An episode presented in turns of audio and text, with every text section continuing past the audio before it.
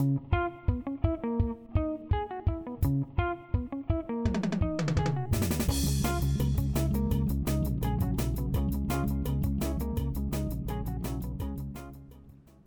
a todos, bienvenidos a Bendito Fantasy edición Capitanes por segunda vez hoy en algo como un déjà vu. Estamos de regreso, tuvimos fallas técnicas y lo volvemos a empezar como de que no. Eh, vamos a platicar sobre capitanes, sobre cómo nos fue, sobre nuestro capitán de la semana anterior que creo que fue Kane y Kane eh, en el caso de Gerardo y mío. Y tú, Luis, no fuiste por Kane, te fuiste por la opción más locochona que te encontraste, ¿no? Sí, al, que traía el fixture más fácil Stuart Dallas, entonces creo que ahí pequé de, sabio y creo que me hubiera ido con Kane y hubiera ido más arriba, ¿no? Al final me mantengo pues en los rankings donde estaba, como que en la media. Entonces, pues ahí vamos, pero pues todo bien, yo creo que la ocasión da para discutir opciones locas y también opciones tradicionales, ¿no? Así es. Y, en esta semana, esta semana pasada platicamos que hubieron muchas opciones. Esta semana es todo lo contrario, están bien complicados los partidos. Eh, uno de ellos es Spurs contra Manchester United. Hace unos meses, en octubre, fue una goliza 6-1. Dos goles de Kane, dos goles de Son. Eh, una expulsión para Manchester United que pudo haber sentenciado ese partido porque fue bastante temprano, fue al minuto 27. Entonces, eh, ¿creen ustedes que se pudiera repetir por ahí algo de ese calibre o que Manchester United ya aprendió la lección y se defiende mejor? Eh, no, la verdad es que ese partido fue una eventualidad. Lo de la expulsión de Marcial creo que desbalanceó el equipo, lo desmotivó, lo destruyó. De hecho, hasta estaban los rumores, ¿no? De las broncas a medio tiempo. Esta vez creo que no podemos esperar un 6-1. Digo, podría pasar fútbol, pero no, no lo veo venir. Eh, Kane se me hace seguro, o sea, vicecapitán. Ahí, ahí está mi vicecapitán ahorita y factor penal, factor creación, todo lo tiene este hombre en estos momentos.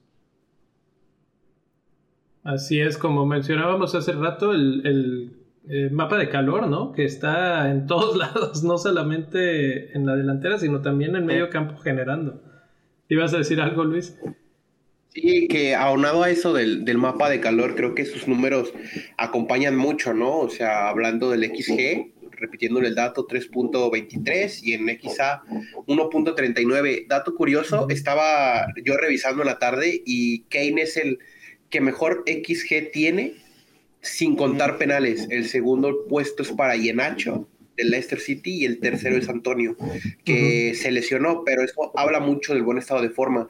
Ahora, contra el United de jornada 4, Kane estaba en peor forma que como está ahorita. Yo creo que ahorita está más enchufado, entonces creo que puede participar con mayor insistencia que en el partido de 6-1. No estoy diciendo que vaya a meter los mismos 6 Spurs porque no están bien en la ofensiva, pero todo depende de este hombre, entonces creo que por ahí puede aparecer una o dos veces, la verdad. Sí, estoy de acuerdo, la verdad es que Kane en estos momentos me parece que es el jugador más en forma, ah, a reserva de decir que Lingard, pero por lo menos él lo refleja en sus números también, no solamente en los goles que está metiendo o en las asistencias, sino en la otra mitad de las cosas, ¿no? Que son eh, el XG, el XA, todo está parejito, alto, bastante prometedor. Entonces Kane, por esas razones, es bastante, bastante buena opción para capitán. 19 tiros nada más. 19 tiros, 8 a puerta en los últimos 4 partidos, 5 goles, 2 asistencias, 48% de personas lo tienen en sus equipos o de managers lo tienen en sus equipos.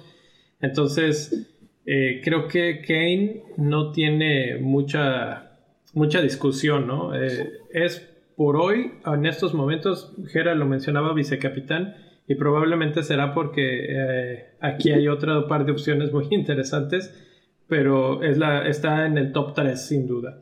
La opción 2... ya para terminar con él, tiene 33 retornos ofensivos en fantasy esta temporada. Su récord es de 36, entonces creo que lo puede romper y estamos hablando de un hombre que te está devolviendo cada que juega. Entonces creo que sí es otra vez por una semana más la lo primera va, opción. Lo va a romper y, y, otra cosa y que me gustaría mencionar es que es, es un momento clave para Spurs. O sea, puede ser un punto de inflexión porque el empate contra el Newcastle, creo que ahí es cuando Mourinho ya va a recibir todas las críticas, ¿no? O sea, ahorita sufrió un golpe anímico, no solo el equipo, él, él también está tocado. Entonces tienen que responder sí o sí. Sí, sí, y, y es que sabes qué? que Mourinho ya se está rompiendo el vestidor otra vez con él y, y quería mencionar que además Kane está peleando el liderato de goleo ahorita con Salah, entonces esa es una extra motivación para él. Creo que por todos lados Playmaker. es- Playmaker en sí, asistencias está, va. está en asistencias y en Sí. goles. Eh, para mí es el MVP de la Para mí temporada. también. Pero hay un jugador que puede estarle peleando exactamente ese título, que es Bruno Fernández, que es precisamente contra el que se van a enfrentar esta jornada. Eh, Bruno, pues, ¿qué se puede decir? Ya, ya, ya decíamos, cuando no sabes a quién capitanear, capitanea a Salah. Esta temporada eso se cambió por capitanea a Bruno. Y Bruno, eh, bajita de la mano, la verdad no ha sido tan explosivo, sobre todo últimamente, pero sí ha sido bastante, bastante constante. Y eso es lo que más quieres de un capitán, que, que no dudes, que no digas, bueno, me voy a arriesgar, que voy a meter a capitán a fulano y de repente pues no pasa nada, ¿no? ¿Cuántas veces dijimos de Werner y nunca pasó nada? Esto jamás se ve con Bruno. Bruno es constante, constante, por lo menos una asistencia o un gol o algo. Está en penales. eh, son mucho menos tiros que, que Kane. Nueve tiros y de esos seis a puerta son bastante más eh, su efectividad, digamos, a- en su, en- con respecto a los tiros. Pero pues su producción es mucho menor y se nota porque nada más tiene un gol y una asistencia en los últimos cuatro. Entonces, eh, no sé, hay un balance ahí extraño porque también creo que en estos momentos Manchester United está mejor en total como equipo comparado con Spurs. Entonces, probablemente hasta creo que va a ganar el United en este partido. Híjole, no sé, o ¿Cómo sea, no sé si me atrevo a decir que vaya a ganar porque este, está, está en juego el, el gran ego de, de Mourinho, o sea, porque ella es ego. El puesto puede Sí. perderse después, pero aquí está el ego Sí. por medio. Entonces, y más contra un equipo del que sal- con el que salió mal, no es raro, pero, pero, pero bueno, yo Eso es creo que cierto, sí, eso es cierto. Bruno es confiable, te puede sacar un tiro, un penal, una asistencia contra el Brighton. Si ven el partido, la verdad es que la asistencia la sacó de puro talento. Rompió al- el esquema defensivo del, del Brighton. Fue buena asistencia, fue buen pase. No se habló mucho porque quizá ya estamos acostumbrados a ver este tipo de cosas. Pero esto fue Sí. increíble. Sí, claro. Sí, mm, yo hablando de Bruno, creo que su entorno, su ecosistema no lo está ayudando tanto como a Kane, porque hay lesiones de Martial que se pierde el resto de la temporada. Rashford está muy tocado, entonces lo llevan como con algodones. Y creo que esa es la gran falta que le hace a Fernández. Creo que Fernández brilla más cuando Rashford es más explosivo. Y por la lesión no ha sido así. Pogba está regresando paulatinamente y así como factor sorpresa, creo que se está involucrando mucho más a Van de Beek en el juego, pues por lo menos ya tiene más minutos, entonces es alguien que entra en su posición directa, entonces no vamos a ver un Fernández, pues por lo menos si lo vamos a ver 90 minutos, ya vamos a empezar a ver a verlo fundido al minuto 77, al minuto 60 más o menos ya sudando la gota gorda y creo que eso está como que opacando sus números, porque en realidad, pues comparado con Kane son un poco, no, pues sí son muy menores, simplemente en los tiros ya no es tan insistente como lo era a inicio de temporada. Sí, y bueno, es creo el factor desgaste. Eh, y también hay que considerar que, que Bruno va a tener Europa, ¿no? Entonces, este, todavía falta ver, y esto así como que cruzando los dedos que no pase, pero pues que salga todo bien en ese partido. Eh, eh, y el problema es que, como lo venimos diciendo, Bruno carga con el Manchester United en sus hombros. Entonces, eso lo desgasta muchísimo, va a llegar con un partido durísimo en su espalda Y Spurs, como quiera, pues ya está libre de toda, todo compromiso. Entonces van a llegar un poquito más frescos. Sí.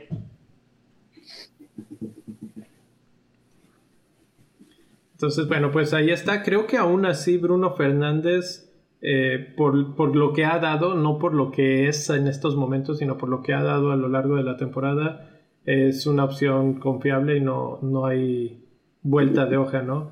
Eh, si nos queremos ir por un capitán que no ha sido tan mencionado últimamente, pero casi casi que es de nostalgia, pues, ¿qué nos dices, Gera? ¿Mohamed eh, Salah está de regreso? podemos volver a confiar en él como sí, no, la verdad es que eh, no lo tengo y ya es mi capitán. No, o sea, no, ni siquiera lo he comprado y ya es mi capitán. o sea, ya lo tengo bien, bien catapultado porque sí, sigue cumpliendo. O sea, a pesar de que haya sido una temporada eh, mala para él, porque así lo, se le ha catalogado, ¿eh? eh la prensa una temporada hasta cierto punto de bajones, sigue estando peleando, ¿no? Por el campeonato de goleo. Está ahí, está, está arriba está bajito de Kane, yo creo que en su mente está alcanzarlo. Eh, sigue cobrando penales cuando no está eh, Milner, el ladrón de penales, en la cancha. Y es. y la verdad es que el gol, el gol contra el Madrid, pues tampoco fue una joya, pero habla de la, de, la capacidad también del olfato de gol que tiene, ¿no? Saber posicionarse. Entonces, yo lo veo, yo sí lo veo como una opción, porque el Vila, el Vila sigue dejando o sea, sigue teniendo errores defensivos de la nada. Si está jugando muy bien y de repente cae. Entonces yo creo que tarde o temprano le van a caer más de dos goles al Vila. Y de hecho él, le metió dos goles en el partido pasado, que fue goleada a favor del Vila. Lo sé. Exactamente. Ahí, ahí todo va a, ser de acuerdo a si regresa Grealish o no. en, ayer en Bendito Fantasy platicábamos que Vila no anda tan bien defensivamente. O sea, y, tampoco al ataque, digamos, de, la defensa. Entonces todo parece indicar que cuando Grealish no está, Vila no está. Y creo, yo lo mencionabas, no son goles bonitos, pero son goles. Y tiene más tiros que Bruno Fernández. Tiene 11 tiros, 4 puertas, solamente un gol, pero también tiene el de la Champions League. Eso para un delantero, un hombre que vive del gol, creo que es súper importante para volverse a, enrachar, digamos. Y que Kane ya lo alcanzó, incluso ya lo pasó en el goleo individual, entonces eso también puede que le haya picado un poquito el orgullo. Yo creo que no solamente es momento de ir a pedir prestado para comprar a Salah, sino que sí es momento de empezarle a voltear a ver la capitanía otra vez con el rey egipcio. Sí, claro, completamente de acuerdo contigo porque, bueno, yo lo tengo y en mis planes está no deshacerme de él porque pues este final de temporada es un poco atípico para Liverpool, ¿no? Están en búsqueda de Champions y al final hay sed de revancha en algunos jugadores y por ejemplo este partido describe muy bien esa sed de revancha, ¿no? Vienes de la primera vuelta, te meten siete, entonces creo que pues si Liverpool no va tan bien, por lo menos puede ir con ese instinto agresivo. Lo que pasa con, con Salah, que su único gol fue contra un Arsenal que no se vio y que se afectó porque Tierney se había lesionado en el primer tiempo en esa banda. Entonces creo que eso condiciona mucho eh, la estadística que estamos hablando de él. Otra cosa que yo quisiera complementar sobre Salah, que es más cualitativo, podría ser como que la ausencia de Jordan Henderson y cómo esto pesa en esa banda, ¿no? Porque forman como un enroque Henderson en medio, Salah, y que Henderson se quede hace que Tren suba y, y no tenga tantos horrores ofensivos, ¿no? Es, es, obligado a hablar que esa banda es eficiente gracias a, a Jordan Henderson. Tiago no cumple las expectativas, pero al final yo creo que es por eso que no vemos como que los super números de Salah y ahora estamos viendo una temporada regular porque no es mala, pues son 17 goles, yo creo que eso no es malo para cualquiera, te los firma Bamford y dices temporador, ¿no? Que al final creo que va a ser así. Sí, eh, habrá que mencionar que también Trent ha mejorado un poquito y, es la misma banda, entonces eso pues como que le da un poco de impulso al, ataque de Liverpool por ese costado. Yo creo que Salah en estos momentos va a buscar y el Aston Villa va a tener problemas para, para detenerlo. Mi única duda es que tanto le van a dar rienda suelta a Liverpool pensando en el resultado de Champions League que se acaba de dar, que perdieron 3-1. No sé cómo vengan eh, moralmente después de esa derrota, etcétera. Entonces eso me preocupa un poco y nos lleva a los capitanes hipsters, que precisamente lo encabeza Diogo Jota, que parece que es el hombre clave, el hombre estrella, el hombre que les da toda la suerte y toda la el, el empujón ofensivo que habían estado necesitando. y y no está entre los tres primeros, Diogo, porque yo creo que no va a jugar, yo creo que va a estar en la banca y si lo necesitan juega y si no, ahí va a estar en la banca. ¿eh? ¿Ustedes qué eh, yo creo que Jota eh, definitivamente es un talismán, aunque a media semana sí se vio mal contra el Real Madrid, se le vio eh, hasta cierto punto a medio gas, medio nervioso, este, pero yo creo que hablaba Luis muy acertadamente del, del, factor Henderson, ¿no? Él decía es un factor, hay que, hay que hacer este análisis este, eh, bajo un enfoque cualitativo ya, ¿no? De la, de la situación de las cosas. Y yo creo que a Liverpool le, le, pesa mucho lo que sus laterales hagan o no hagan, ¿no? De hecho, no se ha hablado mucho, he visto, pero Robertson dio un super bajón así de juego horrendo y Mané vio las consecuencias. Eh, de Arnold se habla mucho apenas a media semana en Twitter. Este, veía algo, de hecho lo retuiteé algo de que de Tren Alexander Arnold, que es el, el, verdadero Jekyll y Mr. Hyde, porque la temporada pasada fue increíble y esta horrible. Yo lo, fíjate que yo lo analizo y digo, no, es que él es el verdadero Jekyll y Mr. Hyde porque te da un partido de lujo y el siguiente uno apestoso, ¿no? O sea, pasó con el Madrid, o sea, pregúntenle a Luis nada más de lo de, lo de Tren Alexander Arnold.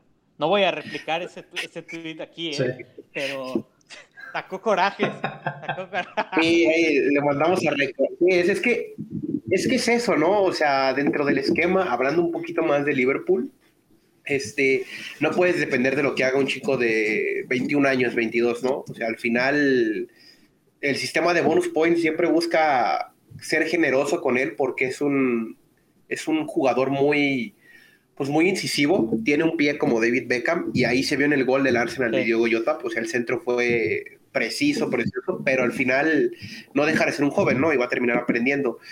Eh, directamente sobre Jota, yo creo que le falta creérsela contra los grandes, ¿no? Porque lo hemos visto en Premier League y creo que para mí es el mejor portugués en Europa. Por encima de los nombres gigantescos y todo el rollo, creo que su fichaje es muy revulsivo y muy acertado porque Liverpool tuvo entre decidir en si Werner o Jota y se van por Jota, ¿no? Porque es un hombre probado en Premier League y, se ha visto, ¿no? O sea, destraba partidos. Me parece más un super sub que un titular. Yo creo que ahí estuvo el error entre semana. Entonces, a lo mejor entrando desde banca en el segundo tiempo puede destrabar un partido y creo que ahí sí puede darnos alegría. Pues. Puede ser, digo, pues, en este defensa de como que no lo ibas a banquear siendo un hombre tan en forma, ¿no? O sea, ibas a decir, ching, o sea, este hombre viene enrachado como lo banqueó contra el Madrid, pero tiene, tienes un buen punto, o sea, cuando entra, cuando, cuando entra de recambio, entra a romper defensas, a desbloquear, parece, parece sacado de un videojuego, ¿no? no bueno, él fue campeón este, de FIFA, ¿no? Además, tiene una super mentalidad, Diego Jota, hasta en eso es bueno el, el metado JC. Los otros dos que completan esta lista son Mason Mount y Lacazette. Uno porque dio un partidazo hoy en Champions League y el otro porque tiene probablemente el partido más sencillo contra Sheffield United. ¿Alguno de estos dos les, les llena el ojo? De hecho, Mount eh, lo compré ayer para el Fantasy de la Champions y me convenció, me convence bastante porque por, por la forma en la que se involucra en los goles. Hoy vi el medio tiempo y no, o sea, tiene una llegada tremenda. El gol que se sacó, lo comentabas hace rato, fue magistral. Este, cómo se genera ese ángulo para anotar desde ahí. Y yo, a mí sí se me hace una opción, si bien no tan explosiva, pero sí con capacidad para darte unos 12 puntos. Sí, sí, sí, tranquilamente. Y tienen buen partido, Chelsea. Ambos eh, jugadores tienen buen partido y, y, creo que pueden darnos alegrías, la verdad. Eh, nada más para cerrar y despedirnos. Eh, gracias por estar por aquí. Creo que los capitanes hipsters van a, van a darnos alegrías. La cassette tiene contra Sheffield United un buen eh, partido y creo que Mason Mount es la pieza clave de, el Chelsea de Tuchel, pero no sé si lo vayan a juntar. Ya ven, Tuchel, el problema es que es una ruleta más difícil todavía que la de Pep. Entonces, eh, creo que ahí es el problema con Mason Mount. La cassette, eh, Arsenal es un completo. Eh, es, una, es una moneda al aire. A veces es muy bueno, a veces es muy malo. Creo que Liverpool les dio una repasada por completo y ahorita vamos a tener que ver si lo logran, pero esas son las opciones. Gracias a todos por estar por aquí. Nos vemos en una semana para platicar sobre los capitanes y sobre cómo nos fue, porque no hay tantas opciones, pero las que están creo que son bastante o suficientemente buenas. Nos vemos, hasta la próxima.